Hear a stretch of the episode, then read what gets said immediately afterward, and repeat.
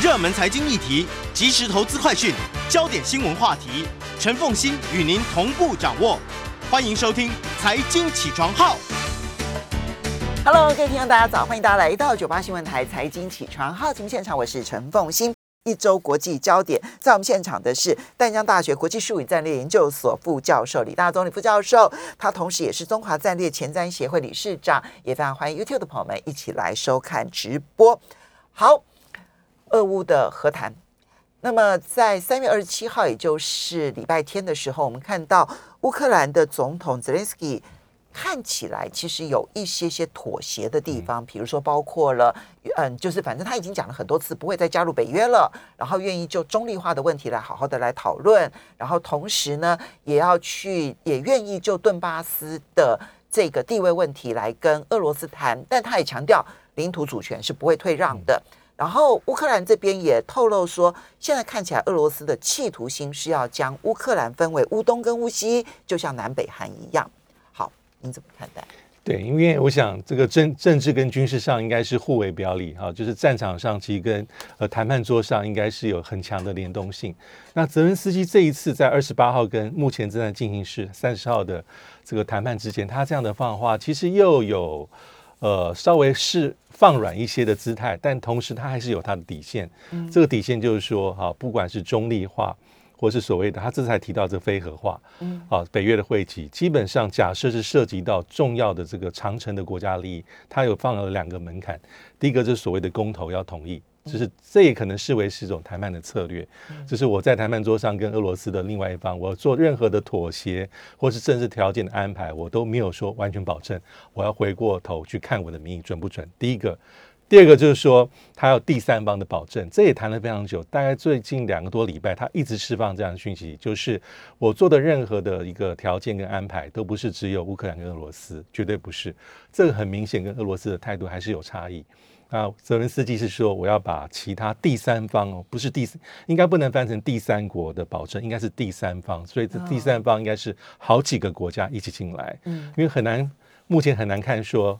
带有任何一个国家能够做这个单一保证的地位，至少法国、德国当初在明斯克协议当中的担保，似乎对俄乌来讲都都都都不行，都不够，还不够。嗯，可能对泽伦斯基他常常提到北京的角色，嗯，那可能美国应该也会放进来，甚至有其他包括任任何的国际组织都有可能一起进去。所以这是泽伦斯基设的两个一个这个门槛，或是一个比较保障自己的方法。但是这一次的谈判在土耳其啊，有没有办法是达成实质突破？一般来说，大概没有那么乐观。因为除了我们刚刚讲是原则性的大问题之外，还有很多谈判的细节。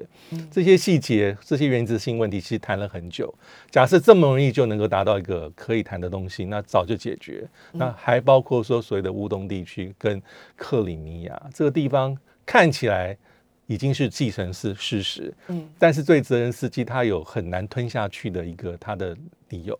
因为这牵涉到领土主权、政治独立，所以这个地方假设他同意，他一定要有个地方能够去做转换，否则很难。那你从二零一四年到现在八年，克里米亚所有乌乌克兰对国际之间的一些控诉，那基本上站不住脚。没错，对，所以现在难度其实是还存在在那个地方的，所以。尽管这一次的谈判，呃，时间拉长了，哈，不管是二八到三十或二九到三十，然后呢，第二个是我们看到最新的消息哦，这个是伦敦金融时报呢，它的一篇文章是在今天凌晨三点的时候的文章，那么说呢，俄罗斯不再要求乌克兰在停火谈判当中去纳粹化。而且将允许基辅在放弃北约的情况之下加入欧盟。好，那这个消息使得就包括了，就是比特币的大涨啦，黄金的大跌啦，然后油价呢继续的下跌啦，其实都跟这个消息是有很大的关系。当然，这个消息还没有被证实。如果是如此的话，嗯嗯嗯，李老师，你觉得谈判会因此会变得比较顺利吗？假设这消息为真哈，我觉得现在重点可能是加入欧盟啊，但是这的确是比较有可能的选项，虽然也不是这个一触可及，它还有很久的步骤。但是至少俄罗斯表示说，北约就不用提了，基本上不行。但欧盟哈，基本上虽然有安全的角色，但它还是一个比较政治经济为主的一个国际组织哈。这个威胁对俄罗斯是小一些，看起来经贸的成分高一点。对，但所谓的去纳粹化哈，就是不要求去纳粹化，这个这个地方就可能有一些值得再判断地方啊，就是说，因为去纳粹化，对不对？对。那通常国际间那种国际谈判能够达成一个一个比较好的成果的时候，通常有两个要件。第一个就是说，在战场是有牵涉到战争，就是战场态势比较明确，比较有明显的一方是比较属于负面弱势，这样有可能谈判促成机会高。第二个就是要双方都认为是一个。无法容忍的僵局，就是你成本过大，我真的不能忍受。不管是人命死伤、经济贸易这种成本，但目前看起来两边都还没有到达这个地步。所以，即便有觉得那个关键时刻点没到，在战场上的关键，我觉得还没到。那这个欧盟其实这个我们之前也判断说，俄罗斯对欧盟的议题会比较松，它还是差别对待。那去纳粹化就是在看，所以我觉得这一点还是要看。我觉得没有完全这么乐观，但因为这个消息出来之后，马上影响到包括这个金融市金融市场，它非常的敏感，它直直接立即反应。没错。但是要再看到底这个去纳粹化、非军事化，还有所谓的欧欧盟的议题有没有办法真的有个比较比较水落石出？所以呢，我们现在就要来看呢，战场上面呢，到底现在俄罗斯的企图心是什么？哈，然后呢，因为俄罗斯在这个周末的时候呢，他们宣布说，哦，他们第一阶段的目标已经完成了。对。然后呢，那么已经大幅的削弱乌克兰的军队的战斗力啊，未来军事的整个重心跟优先目标会放在解放顿巴斯地区。怎么样子看待这个所谓的目标叫做解放顿巴斯地区？从地图上来看，那么能够看得出来，战争要有决定性的结果，可能在什么地方吗？对，我觉得目前这个重点是啊，看起来哈，在这个俄罗斯开过这个军事的记者会之后，他但有不同解读。但重点是，第一个他说他已经重挫所谓的乌克兰的军力，嗯，这所谓的他认为这是宣称这是所谓达到去军事化，意思是说。外目前乌克兰说，我对你俄罗斯造成的损伤，包括阵亡跟牺这个受伤的人数，俄罗斯同样用同样的方法说，这是俄乌克兰自己的损伤，所以我达到这个基本的第一目的。所以我现在把第二阶段的重点要放在乌东地区，就是所谓的顿巴斯，在这一大块。嗯，因为目前为止，好的卢甘斯克俄罗斯能够掌控，但已经达到九成多。嗯，但是对于顿内茨克，大概它在五成多一些些，所以它有很大的一个空间。但是从这个对，所以这边呃，在如果借由 YouTube 看的话，那属于这个橘色的部分哈，对，它是目前俄罗斯在掌控的部分，对，白色的部分是乌克兰掌控的部分，那有一些斜线的部分呢，是属于乌呃俄罗斯宣称掌控，但是还未明的地方，对，还是属于在交战的地方地带，或者所谓反复争夺的一个地带。嗯，那目前来说，还有一个重点就是对于基辅，因为第一阶段大家都很关心基辅，但看起来目前暂时俄罗斯是维持对基辅的压力，但是并没有发动攻击，甚至有些地方是退却的。嗯，啊，所以他可能重心哈可能会放在说这个东北这边，还有东线这边，还南线这边，他希望能够有个合围的态势。嗯，那目前的重点可能是在所谓的这个伊久姆哈，伊久姆待在这个位置啊，伊伊久姆呢在。乌东地区就距离顿巴斯地区很近啊，是哈尔科夫，就是呃，俄乌克兰的第二大城哈尔科夫的。旁边呃的的的州里头的一个城市伊久姆，对不对哈？对，所以这个地方是应该反复争夺的一个重点。但是在一个多礼拜之前，俄罗斯曾经宣称说他已经完全控制了伊久姆，嗯，但是乌克兰方面但是否认说他的部部队还在做顽强的抵抗。但为什么伊久姆很重要哈？就是从这个地方它可以往东南走，可以跟顿巴斯地区接壤。那我们再看地图里面的马利坡，它这几条线其实俄罗斯想要做的三方面去围困。这个乌克兰目前在乌东地区的主力，所以呢，如果看到地图，就很清楚的看到，在东边的稍微北一点的伊久姆，然后南边的这个马里乌波尔，刚好都是俄罗斯军队攻击的重点。对，希望能够借这两个重点城市的连线，等于把整个的东部地区掌控。那这里面现在这些地区当中的。乌军就等于被围困了。对他希望俄罗斯的目标是，因为在战争爆发之前，其实俄罗呃乌克兰的主力陆军的主力有很大部分，大概有超过十个旅是放在乌东地区。嗯，所以这个是俄罗斯目前可能想要做的地方。但与此同时啊，因为你在对其他地方的这个攻击，可能就是采取有的地方是围俄不继续的攻势，其他就靠的这些长城的火力的攻击，空中或是飞弹的攻击哈，或是长城的火炮去压制。否则，在这地方原先被与俄罗斯围困的或包围这些乌克兰的部队，还是有可能会变成一个机动的部队去再去攻击俄罗斯想要攻击的地方。所以，这是战场上的讯息，其实瞬情势是瞬息万变。但很明显看起来，目前俄罗斯的主力是放在乌东地区。好，所以呢，战场主目标呢，现在叙述上面出现了转变。对，所以你可以想象得到在。比较我们刚刚提到的伊久姆跟马里乌波尔的相对偏西边的地方，它可能就相对攻击性少一点。可是呢，伊久姆跟马里乌波尔这个连线的东边的地方，只要有乌军的部队，可能都会是乌俄交战的重心。没错，是。那观察点就是哈尔科夫是不是确实的被俄军掌控，然后。第九亩哈只要掌控，然后另外就是马里乌波尔是不是确实被俄军掌控？这个才是观察的重点。其他变成小的地方，可能不见得能够解决大局哈。我们休息一下，马上回来节目现场了。欢迎大家回到九八新闻台财经起床号节目现场，我是陈凤欣。在我们现场的是淡江大学国际术语战略研究所副教授李大中李副教授，也通常也同时欢迎这个也非常欢迎 YouTube 的朋友们一起来收看直播。好，所以我们刚刚提到了，就是战争因为俄罗斯的主战场叙述出现了变化，那战场的情势可能会出现变化。刚刚这个李教授有提到说，谈判你必须要有一方有很绝对的优势，或者两方都打不下去了，好，这二和二择一的一种状况出现，它才可能真正有和谈契机。嗯，好，那现在两边都打不下去，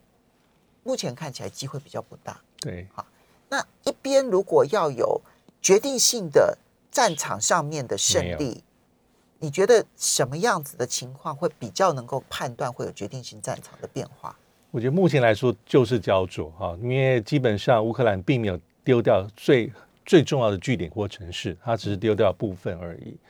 那还有一个就是地方是说，双方都还因为对俄罗斯而言，我们中文讲见好就收，他根本没有见好，就没有达到他很预先设定的目标。所以他的见好要到什么状况才？我觉得至少要在有有有再大程度的去重挫乌克兰的军队。那或是拿下所谓真正重要的一些据点，或是我们刚才所讲的那个东跟东边、东南、东北跟所谓的南线三条线能够合而为一，能够真正去控制所谓的这个顿巴斯地区，那他可能勉强达到他所得到的东西。那到目前为止还没有，是现在进行时，还不知道最后的结果。那对乌克兰而言，他已经有部分反攻的一个能力和实力。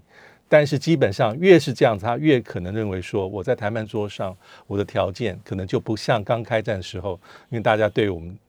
判断信心是不足够，我对我自己武装部队的反击能力也不足，也没有把握。但当现在已经相持，能够相持跟焦灼的时候，其实对乌克兰而言，它其实已经处于一个比较占有相对优势的地位。所以你觉得乌克兰能不能反攻？他又能不能就？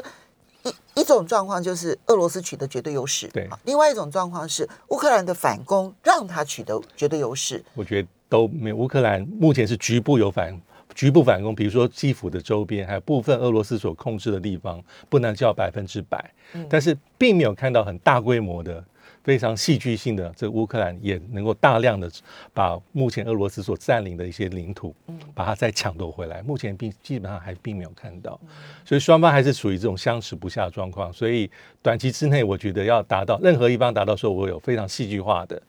一个大的斩获，能够扭转战局这样情势，可能也看不到。那乌克兰当然是后面有。北约的输血源源不断。嗯，好，接下来我们其实就要看到，就讲到北约的输血，那就要看拜登的三天的欧洲行哈。对。那么，嗯，哦，一堆高峰会，好像什么，呃，北约高峰会、欧盟高峰会、G7 高峰会，然后接着再到波兰的呃最前面哈，最前面对乌克兰的最前线，然后去跟难民喊话等等的哈。怎么去看拜登的三天的欧洲行的政治意涵跟效果？我觉得对拜登而言非常重要啊，我们可以把它视为是一种政治团结的一个一个非常重要的场合，或是政治团结的大秀。那里面当然有很多重要的一些它的行程，也包括视察这个这个美军的基地啊，这个第八十二空降师都有政治跟军事的这个意涵在。但真正重点还是他的一个演讲，我觉得他是他推向最高潮，就是所有的拜登的一个政策方向跟目标，在这个演讲里面，华沙的演讲里面是最重要。波兰华沙，波兰华沙。第一个是里面用的词语，其实有点那种冷战的语汇，比如说民主对专制、自由对压迫、侵略对和平，这是第一个。嗯，那第二个，我觉得是他在这里面强调对乌克兰的继续的支持，但是也把北约的底线，就是我不直接军事干预，再讲一次。第三个是他的这个行程里面，跟他演讲里面，其实并没有带来任何美国对于和平方案的任何的一些他自己的一些想法。跟愿望，所以他并没有这方面的东西。那第四个就是所谓的警告俄罗斯，你不要再越雷池一步。我所讲的底线都还在，北约盟国、北约会员国，还有北约运送的车队，这是我的底线。最后，他是刻意区分乌克兰人民，对不起，俄罗斯人民跟普京，认为是说这些发动战争是普京的决策啊。我们美国跟西方国家并无意要跟俄罗斯老百姓为敌。那里面我觉得最有趣的地方，当然是我们这几天看到 拜登的演讲，在最后一九个英文单词，九个英文单词，大家说是是不是脱稿而出？但我觉得基本上从后面来看啊，包括幕僚的反应，基本上拜登应该是有点脱稿，但是那个脱稿应该是反映出拜登心里面的讲法。他讲，因为顺着那个稿子的原意来看的话，这句话出现并不突兀，不突兀。因为我们讲这句话是看在老天爷份下份上，普京你必须下台。但最有趣的地方是他讲完这句话之后，看美国那个官方澄清的这口吻比例是是很重的。嗯，代表说，假设他是，我觉得所以脱稿而出的几率还是大。就说，因为这句话代表说，美国你是不是有些想法是要去推翻俄罗斯普京的政权？而这普京。不管怎么样，但他至少是民选。嗯，你是不是要想办法从内部裂解普丁？那这个美国就很很这个地方是非常敏感，所以他非常审慎。对，因为因为美因为美国前科累累，对，这也是一种解读，颠颠覆其他国家政权这件事情。所以，但是他这个讲话哈，再加上他整篇的讲话的内容，被美国媒体视为是说，这是近几十年来美国的领导者跟总统对俄罗斯或者前苏联讲话最重的一次。他的讲话很重，其实我觉得呢，他这个讲话，如果你放在一般民众心里头的话，就尤其是在美国的一般民众，可能会觉得说，哦，好像理所当然。是，可是，在政界呢，反应不是如此。我们看到欧洲的反应很快，而且很强烈。法国总统立刻出来说：“你现在讲这句话是很糟的一句话。”对对，哈，因为我们现在希望战争结束。而并我们希望和平，可是你这句话，你只会提高战争，你只会让这个战争变得更加的激烈。你到底想不想要和平？就是马克宏的反应是很激烈的，好，那那肖兹后面也跟着反应，所以后面你就看到这个呃。拜拜登的幕僚布林肯就要出来，不断的去这个帮他圆啊，说他不是那个意思，他并没有要去颠覆政权啊，他并没有要普京下台啊，等等，这是俄罗斯人民的选择，连英国都说这是俄罗斯人民的选择。对这件事情的后遗症是，因为美欧本来在这件事情上面其实就是有裂痕的，他会不会让裂痕浮到台面上，甚至于更扩大？对，的确，我看马克宏讲话其实也非常有趣，他说。最好不要用这些煽动性的字眼，啊，因为目前来说，对乌克兰议题最重要是让这个冲突不要再往上升级，但是最重要能够达成一个和平的解决的这个道路，这是最重要。所以马克龙说，这也是为什么他跟普京去谈的主要原因。所以他等于是间接去批判拜登的一些一些。演讲里面的内容，嗯，因为的确这也要看美国目前来讲最重要的战略目标设定是什么。但是目前看起来哈，他在波兰在华沙的演讲，还目前美国的一些主要的政策作为，还是在军事上提供大量的援助。嗯，但是对于和平方面，其实你比较少听到，他对和平方案有什么样任何的愿景。记者的确有问过美国官方说，那你对泽伦斯基讲的一些条件，你看法是什么？嗯，那他们。当时美国的讲法是有点四两拨千斤，就是说这是他们自己的决定。但其实大家都知道，美国在后面的还是扮演非常关键的角色。OK，，对因为泽连斯基他其实曾经讲过不加入北约，然后也讲过就是顿巴斯地区还有克里米亚地区的这一个居民的安排可以跟俄罗斯协商，对其实那是一个很大的妥协。哦，可是美国不愿意回应这样美国表面上他没有，他就说这是属于乌克兰的一个一个一个谈判的空间，嗯但是在背后里面，其实我觉得泽连斯基任何重要的让步，其实对于北约，包括尤其是美国，其实应该是他们的角色跟态度还是很关键的。好，所以呢，拜登的失言风波其实还在发酵当中，因为呃，欧洲的这边的反应还蛮激烈的。然后呢，也有很多的战略学者认为他不算失言，只是把心里的话给说出来了。那我们就来点算一下哦，其实美国在乌克兰危机当中呢，其实它有它设定的目标。嗯，我们去看它设定了哪些目标，而是否达成了。对，我觉得这一次乌克兰事件对美国来说，当然有它很重要目标。我觉得第一个啊，就是美国希望借由乌克兰的这个战争啊，能够再次确立美国在西方世界的领导地位。因为美国重塑在国际社会的形象跟地位，其实本来就是拜登在总统时候、大选时候一直在打的主轴。那这一次就是很重要的一个关键跟机会之窗。第二个我觉得很重要，就是借由这个事件能够凝聚美国跟欧洲盟邦跟伙伴的关系，把那个裂痕稍微能够弥补一些，你觉得到目前为止，他这个目标达成了没有？顶多算部分达成。因为美国想要做的部分呢，因为美国跟欧洲的这个利益并没有完全是完全一致的，完全的靠拢，在很多议题上，包括我们谈过很多的在能源议题上，还有传统欧洲国家跟俄罗斯的关系，这跟美国本来就是有一些差距。但对美国而言，他希望说能够达成这个，因为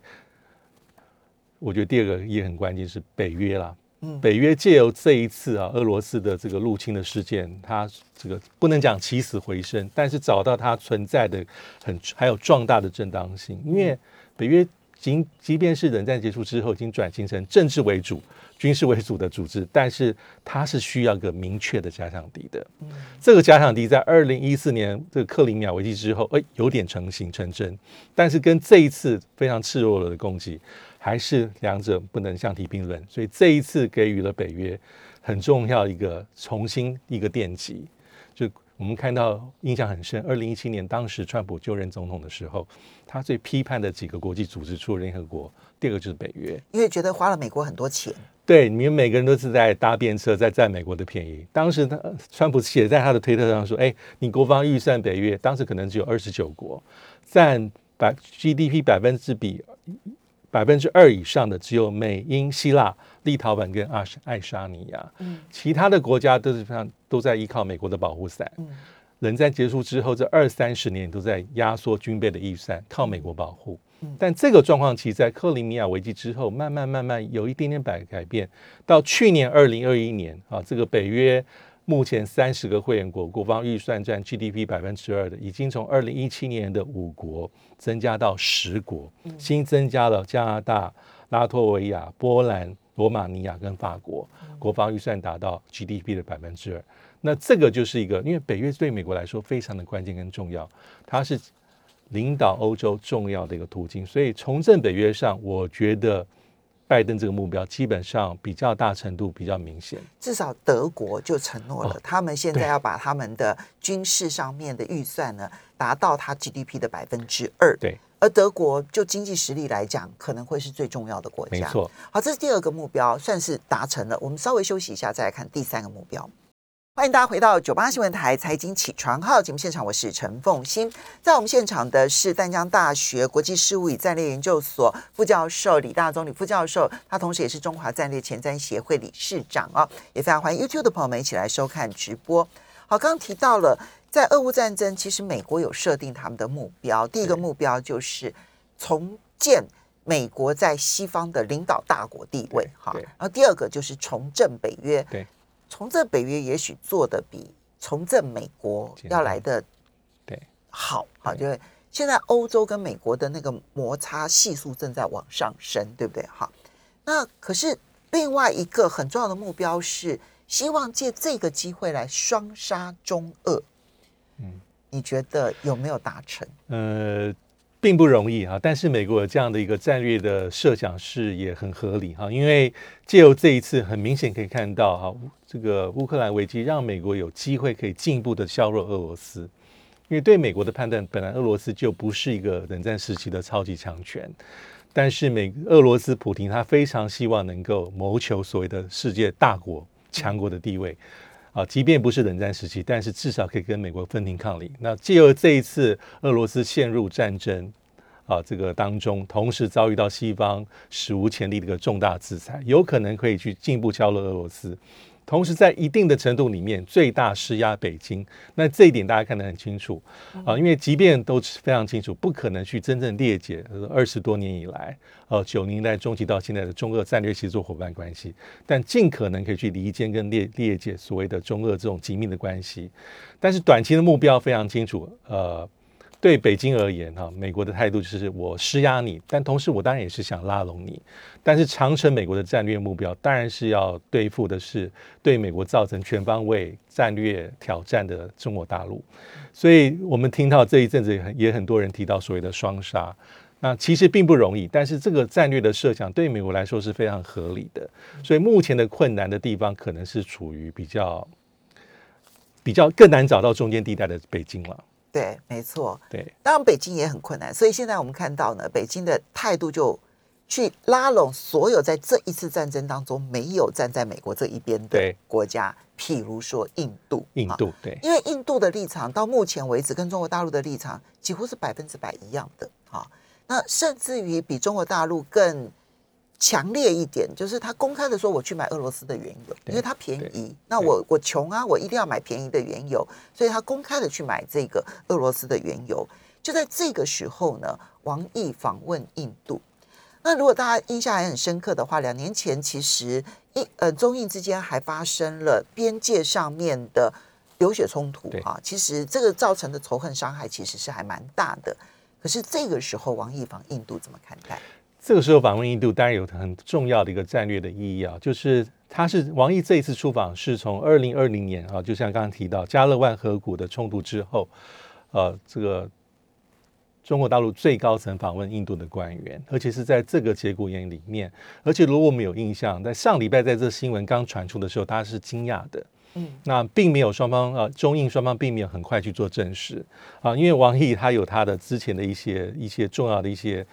这个旅程了，包括参加伊斯兰合作组织的外长理事会是巴基斯坦，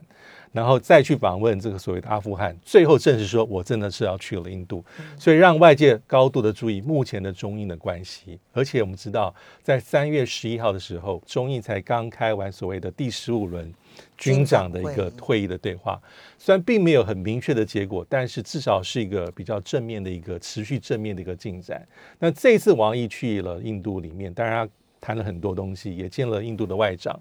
也见了这个印度的国安顾问啊。大概从双方所释放的讯息里面看到，王毅有些想要传达的重点了，就是我觉得基本上是对印度释放出一个比较善意的姿态。好，对印度，因为去就是我要必定要达成目的，去我不是要跟你吵架的，不是要跟你硬冲突的。那最重要的地方是在这一次俄罗斯跟乌克兰的冲突当中，其实真的是。中印双方有非常类似的一些作为，首先就是在安理会里面投票。对啊，他投大家都是投弃权。弃权，那尤其是中国大陆的弃权是更是意在言外，因为他的弃权代表说我没有封杀你，完全的封杀。印度也是弃权，而且在联合国大会包括的紧急特别领大里面，两个国家又投出了弃权。那还有在一些地方上面，因为双方都跟俄罗斯的关系很密切。印度是从冷战时期、苏联时期就跟印度非常非常的密切，包括武器装备、包括贸易、包括共同的战略利益。那中国大陆是冷战结束之后，这个我们刚刚提到战略协作伙伴关系，所以都非常的深。所以对美国来说，就处于一个比较这个比较尴尬的地方，就是美国哈，因为印度一直是美国这几年所极力拉拢的对象，这就是问题之所在。对。他一定要拉拢印度，因为如果没有拉拢到印度的话，他的印太战略那就没有印啦，对不对？就没有印度洋的任何国家啦。所以他一定要拉拢印度。但现在印度的立场跟他，那是百分之百不同不。同不同。那个印度的印度的看法就是不同，因为印度很明显表示，因为我们上礼拜谈过说，日本的首相安藤文雄才去跟印度碰面，也没有办法达成他的目标。日本其实也非常清楚，你要在印度把他的立场往中间靠，在目前的节骨眼上是困难。但是有个有趣的地方的观察是。华府对于印度、对于中国大陆的态度跟强硬的程度明显有别。那当然，一个是敌人，一个是要我要拉拢，一个是 partner。即便你都讲说我要去，这结果要去跟俄罗斯买油，还有进口煤炭，这他讲的可多了。他说我们在一个礼拜之内呢，我们就要研究出卢布跟对卢比的兑换机制。所以你去封杀卢布，对不对？好，我这边用印度的卢比去跟那个俄罗斯的卢布换。所以这让拜登处于比较尴尬的局面。到目前为止，拜登讲的比较重的话，我印象中是上礼拜他说他认为印度态度是比较摇摆的。嗯，在这地方并没有跟我们所认定的这国际同盟、资源型同盟是站在一起，但话也仅此到此为止。表面上私下的沟通跟所谓的交换意见一定是存在，但表面上很重大差别，因为对北京其实不有点不假辞色。嗯，我们看在这两个礼拜以来，所有的美方的官员，包括透过媒体的放话，其实对中国大陆的态度是：你不能成为破口。如果你怎么怎么做，我可能会把你列为是二级制裁的对象。但对印度就是有所差异。嗯所以这一次王毅的这个出发，我觉得有有比较重要的意涵，还是呃，并不是我跟印度之间有某某种什么样的一些很明确的沟通，或是我们谈好之后才说我们动对俄罗斯采取一致的立场，不是，而是双方跟着自己的一些历史还有战略的利益，他们就会做出这样的一个决策。所以最后的这个路线跟道路基本上是不谋而合，非常的近似。所以啊，其实当你说中印的这个嗯、呃敌对的那一个情感要一夕之间化解，不容易的，不容易。那美国跟日本还在积极的拉拢印度嘛，哈。但无论如何呢，中印趁着这一次的机会，感觉上面是把交集点画画大一点。对当我们的交集点画的越大的时候呢，其实我们彼此之间敌对的几率就可以稍微的往下降。我觉得现在是把交集点画的大大了一些。对好，接下来我们再来看到的是上个礼拜五，习近平呢，这个跟南韩的总统当选人，也就是未来的南韩总统呢，尹锡悦通电话，这个是破前例的，因对。为过去呢，中国大陆跟这个呃韩国的总统呢，都是等到他上任之后才通电话，对对。啊，当选之当选之后到上任前是不通电话的，但这一次突破潜力，怎么看待？对，这当然是这个习近平呃一个很重要的一个意涵，因为我们知道尹锡悦他的政策上哈，从竞选时候的主张，基本上会比目前的韩国政府更靠向美国，那对北韩更强硬，包括他说要更强化美韩的同盟。日美韩的三边关系，还有推动也很有趣，推动南韩加入 QUAD 四方会谈。那我在想说，如果四方加一个，那以后我们不能讲四方，要讲 Penta，不能讲 QUAD，好变五方。推动加入 CPTPP，而且对北韩是比较严厉，就是说，呃，我不排斥跟你谈判，但是我希望你做到是不可逆的、可印、可验证的、完全的无核化道路。那这一点其实对于对于中国大陆而言，他当然希望说能够尽可能能够防范未来新的南韩的政权跟政府完全百分之百倒向美国，所以这是一个重要的。那我们也知道，其实北京对北韩影响力很大，尤其是在这个朝鲜半岛的议题。嗯，那所以当金正恩从今年开始试射十几次飞弹之后，这个安全的威胁是存在的。所以在电话里面，呃，习近平特别提到说，我支持朝鲜半岛非核化，这是坚定不移的。所以这些都是一个南韩跟北京的关系。看起来不可能完全那么戏剧化，完全就是我一刀两切。所以看得出来，其实中国大陆是担心南韩对跟美国靠得过近，过近，以至于他在东北亚的局势出现一些变化。对所以他现在积极的要去拉拢尹锡悦，看起来是这个拉住他吧。对，对，但是效果如何，其实我们还要再观察，因为尹锡悦是个素人，他到底那个政治态度是如何哦？我看到他当选两周，就他支持度都已经开始往下掉了因。为他的动作很多。对，他那个嗯南韩现在最新的民调，他又开始往下降了，就他还没有正式上任，对，呃，他的压力我觉得应该也会蛮大的，我们且拭目以待。我们要非常谢谢这一个李大忠李副教授，也要非常谢谢 YouTube 的朋友们一起收。